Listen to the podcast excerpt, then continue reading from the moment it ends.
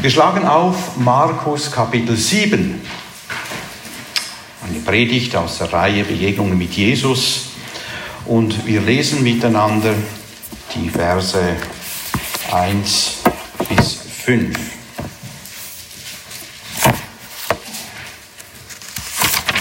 Markus 7, 1 bis 5. Später werden wir noch andere Stellen dazu lesen.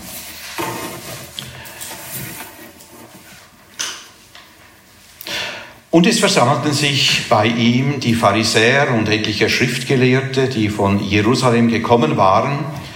Und als sie einige seiner Jünger mit unreinen, das heißt mit ungewaschenen Händen Brot essen sahen, tadelten sie es. Denn die Pharisäer und alle Juden essen nicht, wenn sie sich nicht zuvor gründlich die Hände gewaschen haben, weil sie die Überlieferung der Alten halten. Und wenn sie vom Markt kommen, essen sie nicht, ohne sich gewaschen zu haben. Und noch vieles andere haben sie zu halten angenommen, nämlich Waschungen von Bechern und Krügen und ehernen Geschirr und Polstern.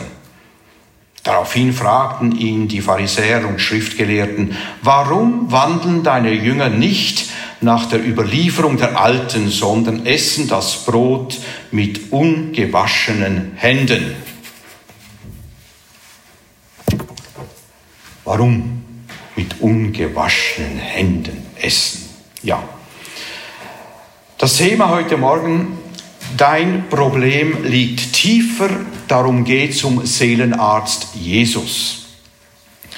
Zum Einstieg möchte ich aber ein paar Gedanken weitergeben über einen sogenannten Jimmy. Es ist nicht sein wirklicher Name und ihr kennt ihn nicht, diesen Jimmy. Jimmy glaubte und war davon überzeugt. Und er sagte es oft, meine Mutter hat mich in Sünden empfangen und ich wurde in Sünden geboren. An Gott allein habe ich gesündigt. Darum bitte ich den barmherzigen Gott immer wieder, bitte Herr, reinige und wasche mich von meiner Sünde, tilge meine Sünden nach deiner großen Barmherzigkeit. Ja, dieser Jimmy denkt in den Spuren von Psalm 51, den wir hier gelesen haben. Und er betet oft so wie David. Ja, er hat diesen Psalm sogar auswendig gelernt. Das hat ihm einmal ein Seelsorger so empfohlen.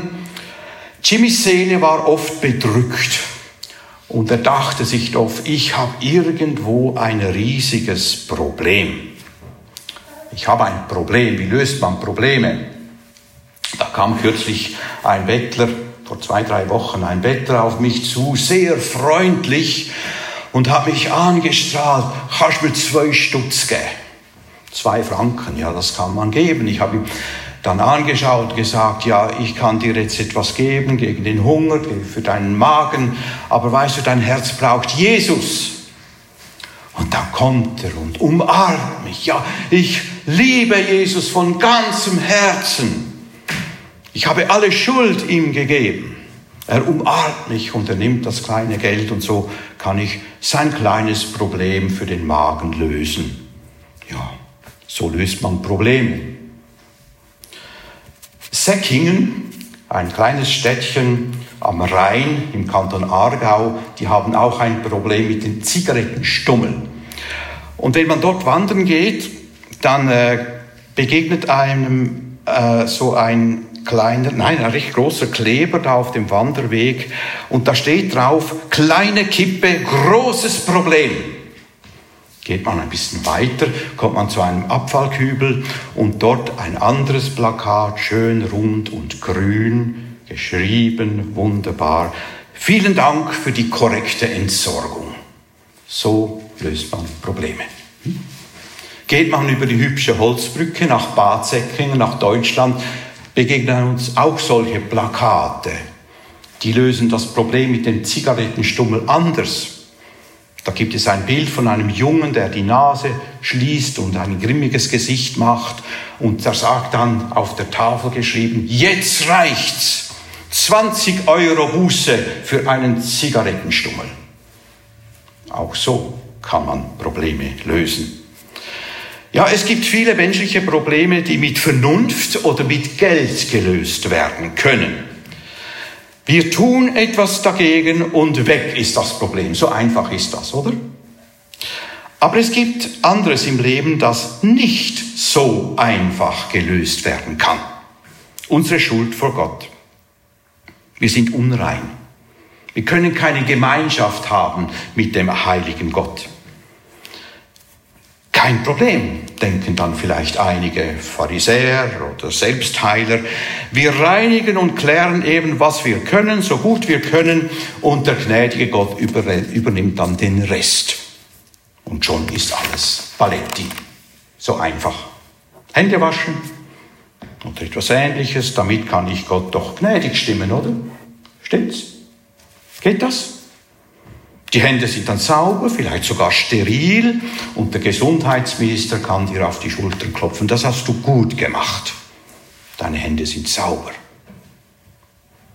So ist der Mensch. Er löst seine Probleme gerne in eigener Regie.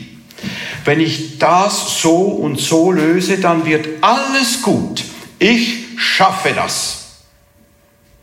Aber denk einmal tiefer darüber nach. Dein wahres Problem sind nicht die schmutzigen Hände, das liegt tiefer. Und du kannst diese, wir könnten sagen, diese harte Nuss nicht selber knacken. Das ist ein tieferes Problem. Auch Jimmy musste das schmerzhaft erfahren. In seiner Familie hat man gewusst, wie man Gott gefallen muss. Mit der Zeit hat es Jimmy beherrscht und er hat sich beherrscht.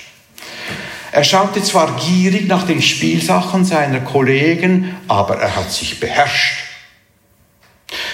Später als Teenie unterdrückte er alle Lästerungen gegen den Lehrer. Böse Gedanken, ja, die erstickte er unter der Bettdecke. Er war ein guter Christ, nur im Versteckten ein bisschen stolz. Irgendwie war er aber nicht wirklich glücklich und er klagte es seinem Freund. Irgendwer bestimmt nicht bei mir. Ja, tu doch Gemeinde wechseln. Ja, da ging er in eine andere Gemeinde, das war super für ein paar Tage, Wochen. Ja, und anderes hat er versucht, mit einem Missionseinsatz hat er seine Eltern glücklich gemacht. Nach der Rekrutenschule ging er ein paar Wochen so für Jesus aufs Missionsfeld. Und immer wenn er in Sünde fiel, da hat er den Psalm 51 gebetet. Und dann war es wieder gut. Ja, Chibi wusste, wie man zu leben hat als Christ. Er beherrschte das gut. Und er hat auch sich selbst beherrscht. Aber glücklich war er dabei nicht wirklich. Und glückselig schon gar nicht. Ich habe ein Problem, denkt er immer wieder. Da drin ist etwas nicht gut. Kennen wir solche Freunde, solche Geschwister? Und was sagst du ihnen dann? Ja, du musst halt so und so. Heute ist Jimmy 30 Jahre alt. Noch immer erfüllt er treu die elterlichen Gebote und was er am Sonntagmorgen hört, das versucht er auszuleben, so gut es geht. Aber es geht nicht gut. Und dann liest er zum x Mal in seinem Leben Markus Kapitel 7 und stockt beim Vers 18. Seid auch ihr so unverständig? sagte Jesus zu seinen Jüngern. Jimmy, verstehst du denn noch immer nicht? Seit Jahren versuchst du alles Mögliche, um Gott zu gefallen. Aber die tiefste Not kannst du mit deinen Aktionen nicht lösen. Jimmy, lies nochmal und nochmals wo und wie tief die Probleme der Menschen sind. Deine Probleme stecken. Wir haben hier Markus 7 vor uns. Und es versammelten sich bei ihm die Pharisäer, und etliche Schriftgelehrte, die von Jerusalem gekommen waren. Pharisäer, Schriftgelehrte. Das waren übrigens Männer, die wahrscheinlich den Psalm 51 auch auswendig kannten. Und sie kannten auch die mündlichen Überlieferungen. Die Vorschriften der Gesetzeslehre, die stehen nicht in der Bibel. Diese Vorschriften gingen weit über das alttestamentliche Gesetz hinaus, über die Gebote. Und sie waren verbindlich für die Juden. Und jetzt beobachteten sie die Jünger, wie sie mit ungewaschenen Händen Brot aßen, ganz zum Missfallen der Pharisäer. Nie, nie würden sie so zu Tisch sitzen. Das haben sie von den Vorfahren gelernt. Ich übrigens auch. Ich weiß nicht, wie das bei euch ist. Man tut doch die Hände waschen, bevor man am Tisch steht. Oder eigentlich ist das normal. Also, äh, meine Tochter hat, war sehr streng mit ihren Kindern während der Pandemie, wenn immer sie reinkamen, Hände waschen, aber gründlich. Und sie hat ihnen gezeigt, wie.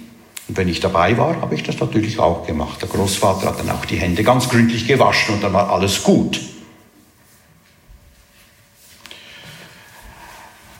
So galt auch zur Zeit Jesu nicht wegen eines Virus, sondern als religiöse Regel Hände waschen. Und es gab noch viele andere Reinigungsvorschriften. Wir verstehen vielleicht die damaligen Gesundheitsminister, diese Pharisäer und Schriftgelehrten, wenn sie reklamierten, Rabbi Jesus, warum handeln deine Jünger nicht nach den Regeln der Alten? Das ist doch ein Skandal. Er, Jesus, aber antwortete und sprach zu ihnen, Vers 6 und 7, trefflich hat Jesaja von euch Heuchlern geweissagt. Dieses Volk ehrt mich mit den Lippen, doch ihr Herz ist fern von mir. Vergeblich aber verehren sie mich, weil sie Lehren vortragen, die Menschengebote sind. Menschengebote, nicht von Gott. Jesus nimmt dann ein Beispiel von Heuchelei in den nächsten Versen, die werden wir nicht genauer anschauen. Aber Jesus weist sie zurecht mit den Worten, ihr hebt mit eurer Überlieferung das Wort Gottes auf und viele ähnliche Dinge tut ihr. Der Herr Jesus rief dann die ganze Volksmenge zu sich und erklärt ihnen, worauf es wirklich ankommt. Mit der Ermahnung, hört mir alle zu und versteht. Und das ist ganz wichtig auch für uns. Jetzt hören wir und versuchen zu verstehen, was Jesus hier sagen will. Nichts, was außerhalb des Menschen ist und in ihn hineinkommt, kann ihn verunreinigen, sondern was aus ihm herauskommt, das ist es, was den Menschen verunreinigt. Als die Jünger nachher daheim mit Jesus zu Hause waren, fragten sie ihren Lehrer nach der Erklärung. Und wir lesen dann seine Antwort ab Vers 18. Jesus sprach zu ihnen. Das ist Gottes Wort. Seid auch hier so unverständig. Begreift ihr nicht, dass alles, was von außen in den Menschen hineinkommt, ihn nicht verunreinigen kann? Denn es kommt nicht in sein Herz, sondern in den Bauch und wird auf dem natürlichen Weg, der alle Speisen reinigt, ausgeschieden. Er sprach aber, was aus dem Menschen herauskommt, das verunreinigt den Menschen. Denn von innen, aus dem Herzen des Menschen kommen die bösen Gedanken hervor. Ehebruch, Unzucht, Mord, Diebstahl, Geiz, Bosheit, Betrug, Zügellosigkeit, Neid, Lästerung, Hochmut und Unvernunft. All dieses Böse kommt von innen heraus und verunreinigt den Menschen.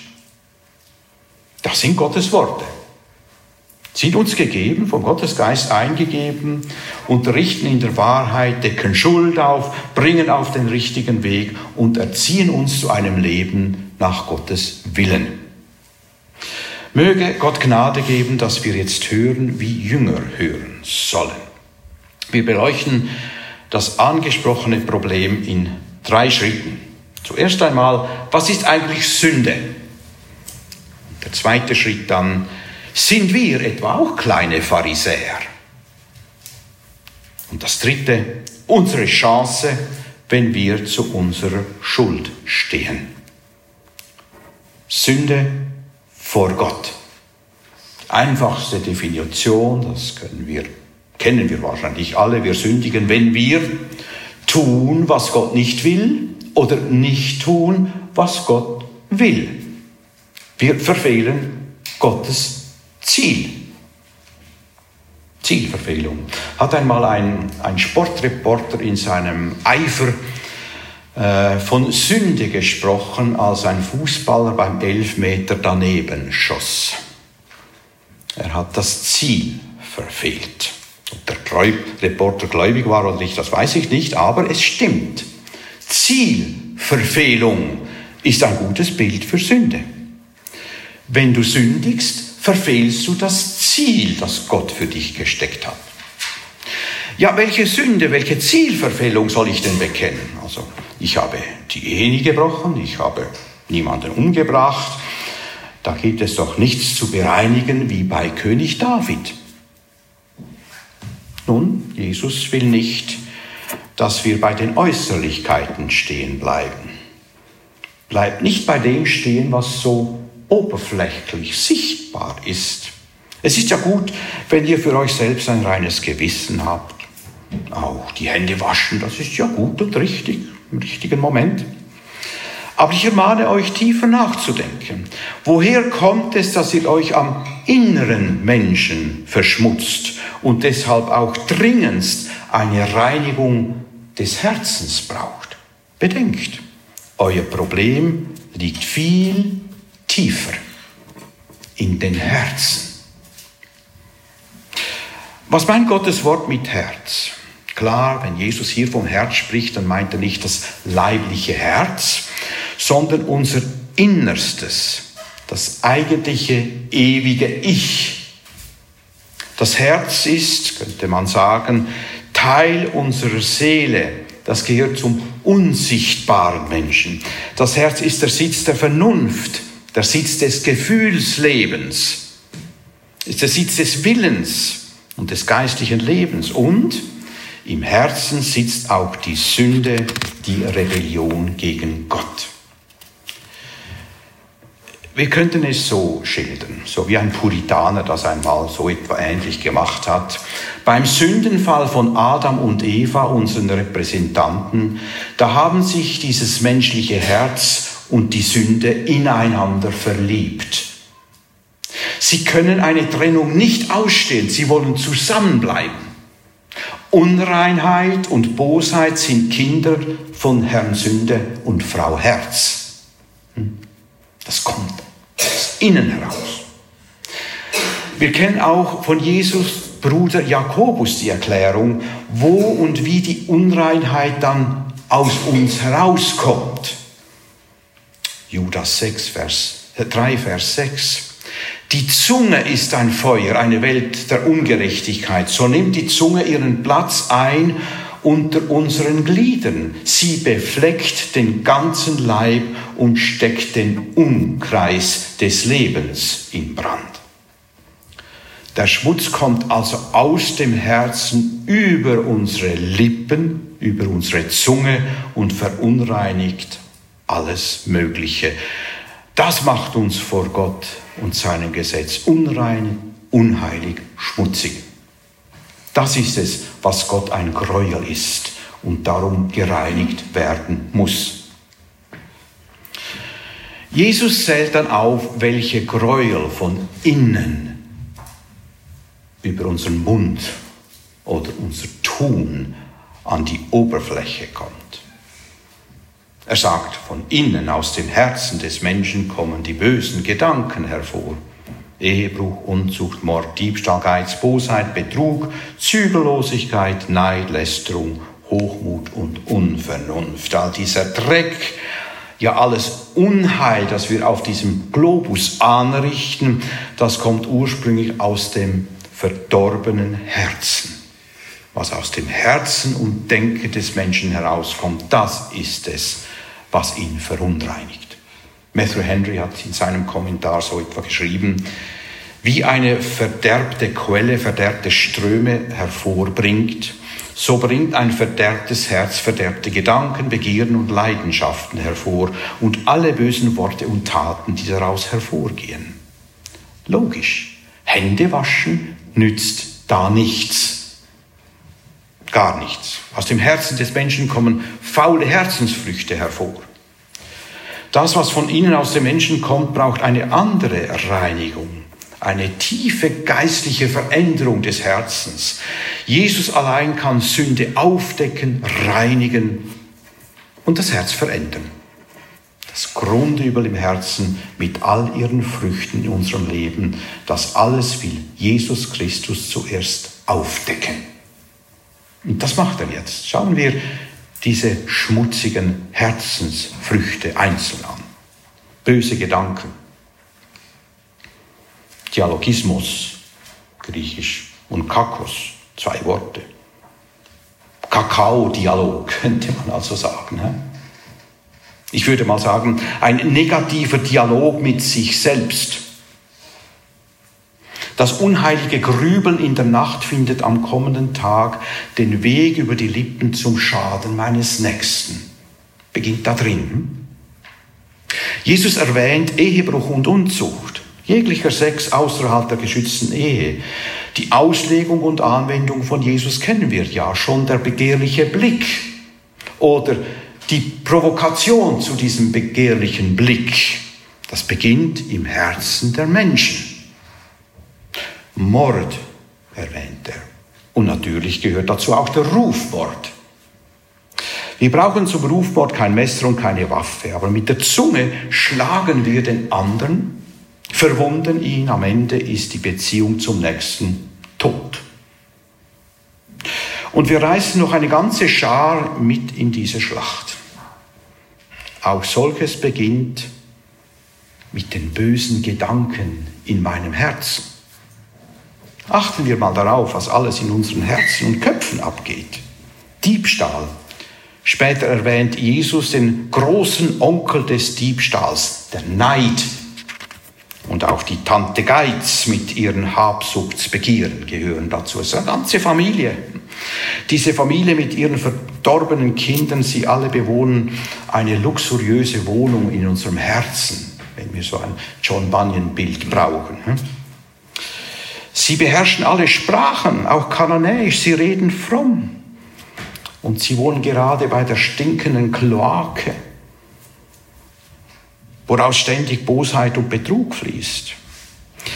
Vergessen wir nicht, dass der Gottessohn Jesus das alles so aufzählt und erklärt, dass das alles aus dem Herzen herauskommt. Bosheit erwähnt Jesus, dazu gehören auch alle tief liegenden Begehrlichkeiten, böse Absichten und Wünsche, die bald zu Betrug führen. Betrug, anders übersetzt Arglist, bedeutet auch jemanden mit einem Köder fangen. Solche Schlauheit, die den anderen übers Ohr haut, beginnt mit dem boshaften Grübeln in meinem Herzen. Den anderen dazu bringen, dass er tut, was ich will? Ich muss ja nicht gerade die ganze Wahrheit sagen. Ich kann doch auch etwas vertuschen. Ich muss ja nicht alle Karten offenlegen. Und wenn dann solches gelingt, kommt der Wunsch nach mehr, bis zur Zügellosigkeit steht hier. Anders übersetzt Ausschweifung, sogar Lüsternheit. Man bekommt dann Lust nach mehr im Herzen. Das griechische Wort wird auch gebraucht für Exzess, Übermut, Schamlosigkeit oder sogar Unverschämtheit. Das steckt alles da drin. Und das alles brütet der Mensch in seinem Herzen aus. Damit er solches rechtfertigen, zumindest verteidigen kann, greift er zu Lästerung. Er wird hochmütig und bleibt unvernünftig. Auch diese Worte braucht Jesus. Lästerung, Blasphemie, Gotteslästerung, das geht Hand in Hand mit Hochmut. Hyperphania steht hier. Hier ist die Rede von einem Menschen, der mit einer übertriebenen Einschätzung seiner Kräfte und Verdienste auf andere herabblickt. Stolz ist das, heißt diese abscheuliche Untugend, die heute sogar noch gefördert wird. Das ist dann wirklich Unvernunft. Das griechische Wort kann auch übersetzt werden mit Gedankenlosigkeit und vor allem mit Rücksichtslosigkeit. Steckt alles da drin. Jesus erklärt, woher das alles kommt in Vers 23. All dieses Böse kommt von innen heraus und verunreinigt den Menschen. Ja, verstehen wir nun, dass unser Herz das größte Problem ist. Jesus fordert die Jünger und uns alle heraus. Seid ihr so unverständig? Begreift ihr noch immer nicht? Der Sputz vor Gott hat den Ursprung in euren Herzen, liebe Jünger. Alle Menschen, was alles abläuft auf diesem Globus, das ist ja schrecklich, das beginnt in den Herzen der Menschen. Nun ist das eine neue Lehre von Jesus. Muss ich sagen, nein. Die Lehre der unreinen Herzen war im Alten Testament bestens bekannt. David, wir haben es gelesen, war sich dessen voll bewusst. Hört, wie er betet. Erschaffe mir, o oh Gott, ein reines Herz. Nicht, ich will mich jetzt bemühen, mein Herz zu reinigen. Nein, schaffe, o oh Gott, Du schaffe in mir ein reines Herz und gib mir von neuem einen festen Geist in meinem Innern. Aber, fragen wir, was hat das alles mit mir und dir zu tun? Sind wir etwa auch kleine Pharisäer? Aber nein, denkt jetzt jemand. Also ein Pharisäer bin ich ja sicher nicht. Ich bin weit weg von Heuchelei und Gesetzlichkeit.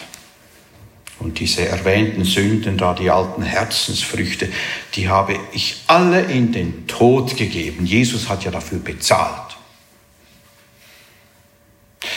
Ja, ich höre die Einwände. Da denkt vielleicht jemand, David lebte vor Golgatha.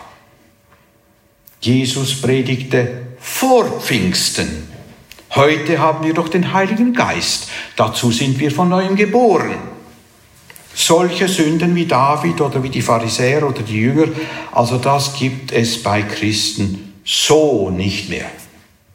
Bei mir nicht. Wirklich? Ich möchte nur zwei ermahnende Texte aus den Briefen erwähnen. Korintherbrief steht, wer steht, seht zu, dass er nicht falle. Oder im Korintherbrief, im, nein, im Galaterbrief, Kapitel 6, Geschwister. Wenn jemand von einer Übertretung übereilt würde, so helft ihr, die ihr geistig seid, einem solchen im Geist der Sanftmut zurecht. Steht in Galater 6, 1. Und gib dabei Acht auf dich selbst dass du nicht auch versucht wirst. Also so einfach scheint es doch nicht zu sein. Da sagt mir ein überzeugter Christ, der Jesus treu nachfolgt, aber sicher passe ich auf, bin täglich auf der Hut. Ich nehme mich vor Bathseba in Acht, wenn sie mir über den Weg läuft. Ich bin doch ein aufrichtiger Mensch, der nie betrügt. Ich gebe den Zehnten in die Gemeinde. Ich gehe jeden Sonntag in den Tempel oder in den Gottesdienst. Ich bezahle die Steuern, ich benehme mich wirklich korrekt. Bei mir ist doch alles bestens. Lieber Bruder, liebe Schwester. In aller Geduld weist uns Jesus auf ein Grundübel hin. Mein und dein Herz. Gehen wir nochmals mit Jesus und seinen Jüngern ins Haus, Vers 18. Lassen wir uns von Jesus ermahnen. Er zeigt einfach mögliche Früchte des menschlichen Herzens. Böse Gedanken, der negative Dialog mit sich selbst, das unheilige Grübeln in der Nacht, der Rufmord in Gedanken und mit der Zunge, tief liegende Begehrlichkeiten, böse Absichten und Wünsche, die Schlauheit, die den anderen übers Ohr haut, Ausschweifung, Lust nach mehr, Unverschämtheit, Hochmut, all dieses Böse kommt von innen heraus und verunreinigt mich und dich, dich und mich. Verstehen wir, dass das menschliche Herz wirklich unser größtes Problem ist? Und unser Herz, gerade das erneuerte Herz, bleibt umkämpft. Ich denke, die meisten von uns kennen John Bunyans Pilgerreise. John Bunyan hat noch ein zweites Buch, viele Bücher geschrieben, das zweite, The Holy War, der Heilige Krieg. Der Titel schlägt zurück, dieses Buch zu lesen, aber ich kann es empfehlen. Dort zeigt er den Kampf des menschlichen Herzens gegen all das, was im Herzen ablaufen will. Und ich denke, wir alle kennen uns selbst am besten und wissen, was in unseren Herzen noch so alles ablaufen kann. Nicht nur bei denen, die einen Schein der Frömmigkeit haben, wie an Timotheus, der zweite Timotheus 3,5, der Paulus dem Timotheus schreibt. Nein, auch bei denen, die wirklich treue Jünger sein wollen. Wir sind vielleicht wirklich gottesfürchtig und das wünsche ich uns allen. Unser Leben ist verborgen mit Christus in Gott. Kolosser 3,3, Brief von Paulus. Und nur einen Satz später sagt Paulus, tötet nun eure Glieder, die auf Erden sind, wie Unreinheit, schändliche Leidenschaften, Begierde, Habsucht. Auch wenn dein Leben verborgen ist in Christus. Dein Herz musst du immer wieder zu Jesus bringen. Was wir in unseren Herzen noch entdecken, müssen wir ja nicht vor der Gemeinde beichten, aber wir wollen ehrlich zu uns selbst sein und mit dem, was Gott uns zeigt, zum Kreuz gehen und Buße tun.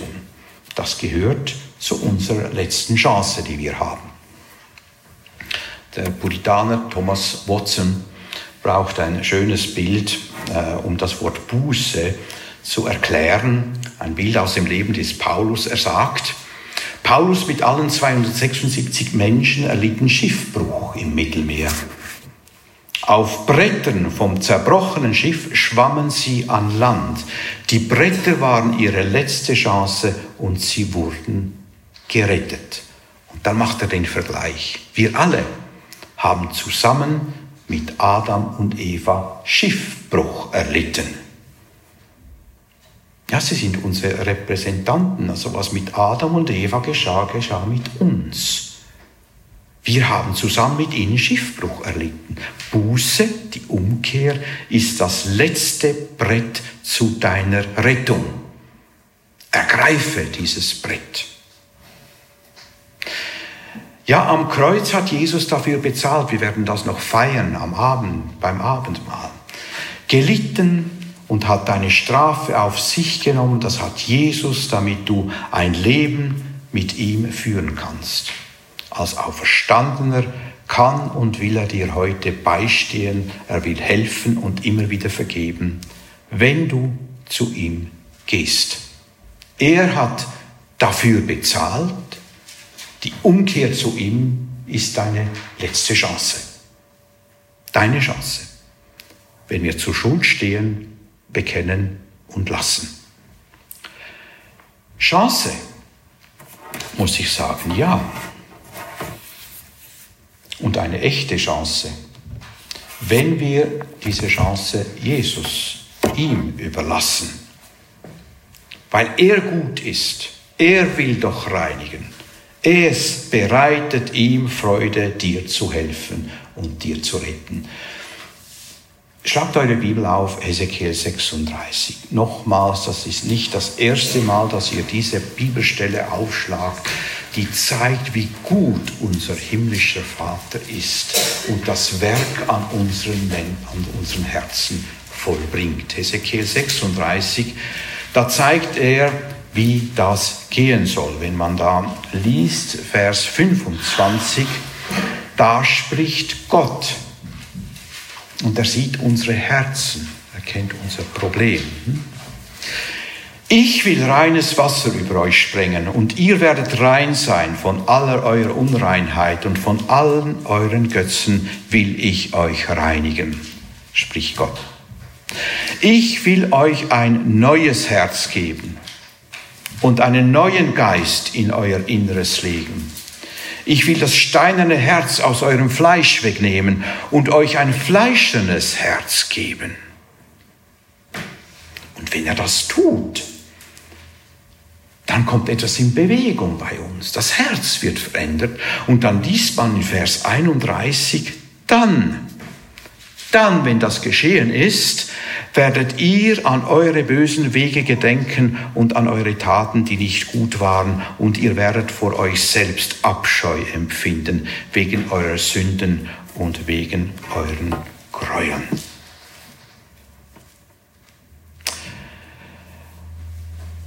Bist du ein Sünder, so wie David es versteht, wie Jesus es versteht?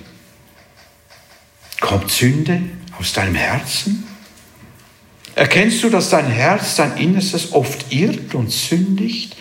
Dann bist du in guter Gesellschaft mit Psalmisten, wie zum Beispiel mit Psalmist Asaf. Du darfst aber auch zuversichtlich sein wie er. Ein paar Verse aus Psalm 73, Vers 22 folgende. Der Psalmist beginnt mit einer wichtigen Selbsterkenntnis. Ich war töricht und verstand nichts. Und dann, ich verhielt mich wie ein Vieh gegen dich. Und dennoch bleibe ich stets bei dir. Du hältst mich bei meiner rechten Hand. Du leitest mich nach deinem Rat und nimmst mich danach in Herrlichkeit auf. Als Christ sündige ich immer noch. Und wie oft handle ich töricht. Ich benehme mich töricht wie ein Esel, was eine Beleidigung für den Esel wäre natürlich. Aber der Psalmist erinnert uns an eine bleibende, tröstliche Tatsache. Gott ist weiterhin bei seinen Kindern, führt uns auf den richtigen Weg. Am Ende nimmt er uns in den Himmel auf, um ewig mit ihm zu leben. Das ist Gnade. Unverdientes Wohlwollen für Menschen wie dich und mich. Ja, wir werden geprüft, aber in und durch die Prüfung bewahrt. Als Nachfolger Christi warten wir sehnsüchtig auf seine Wiederkunft. Aber während wir warten, hält Gott uns, führt Gott uns an seiner Hand zum ewigen Ziel. Hört seine Ermutigung. Wenn er, der Gläubige, Gottesfürchtige, auch mal stolpert, sagt der Psalmist 37, 24, wenn er auch mal stolpert, so wird er doch nicht fallen und nicht liegen bleiben, denn der Herr hält ihn mit seiner Hand fest. Ja, und was machen wir mit dem Jimmy? Was macht der Jimmy jetzt?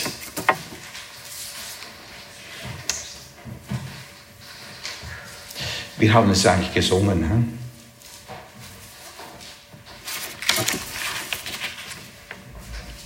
Alles ist bezahlt. Jimmy hat dieses Lied oft gesungen. Der Retter sprach zu mir, in dir ist keine Kraft. Schau auf mich, vertraue mir, denn nur ich habe Macht. Also Jimmy begreift, er kann nichts machen, er hat keine Macht, oder? Aber er singt, alles ist bezahlt. Jesus starb für mich, am Kreuz gab er sich für mich hin, nahm meine Schuld auf sich. Das haben wir gesungen. Gar nichts macht Jimmy. Er hat keine Macht, aber Jimmy kapituliert.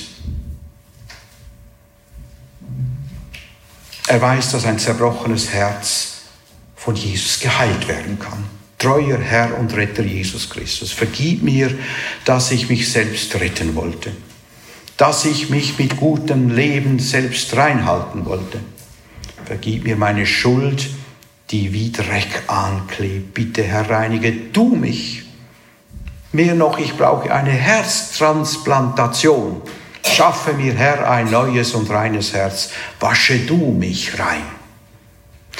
Mit David bekennt Jimmy aus Psalm 70, Herr mein Gott, ich bin hilflos, ganz auf dich angewiesen. Sorge du für mich.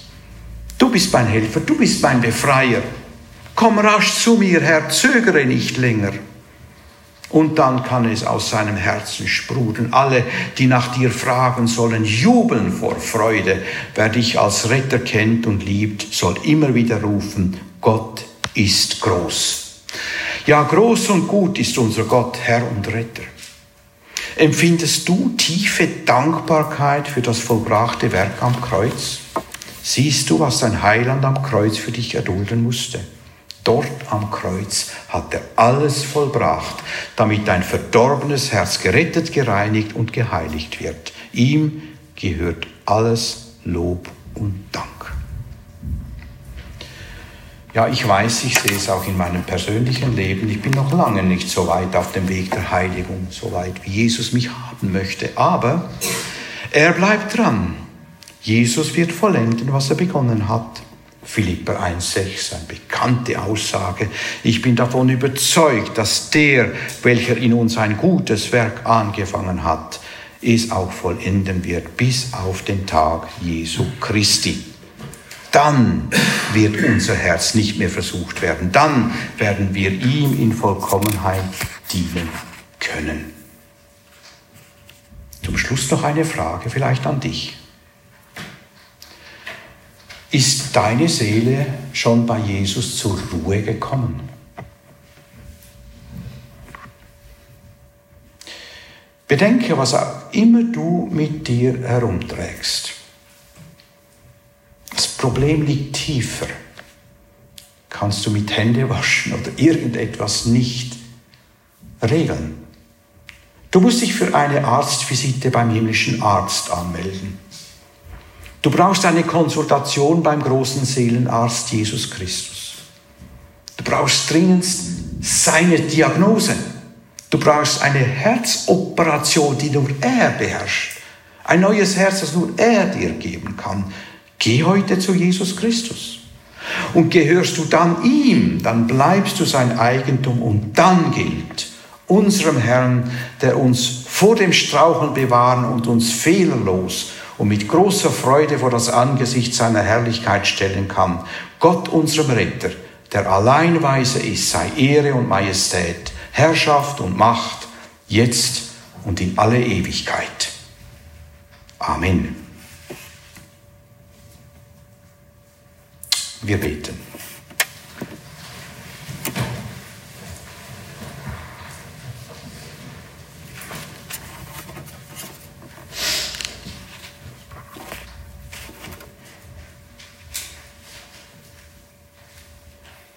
Ja, wir danken dir, treuer Gott und Vater, dass du in Jesus Christus am Kreuz von Golgatha alles vollbracht hast zu unserem Heil.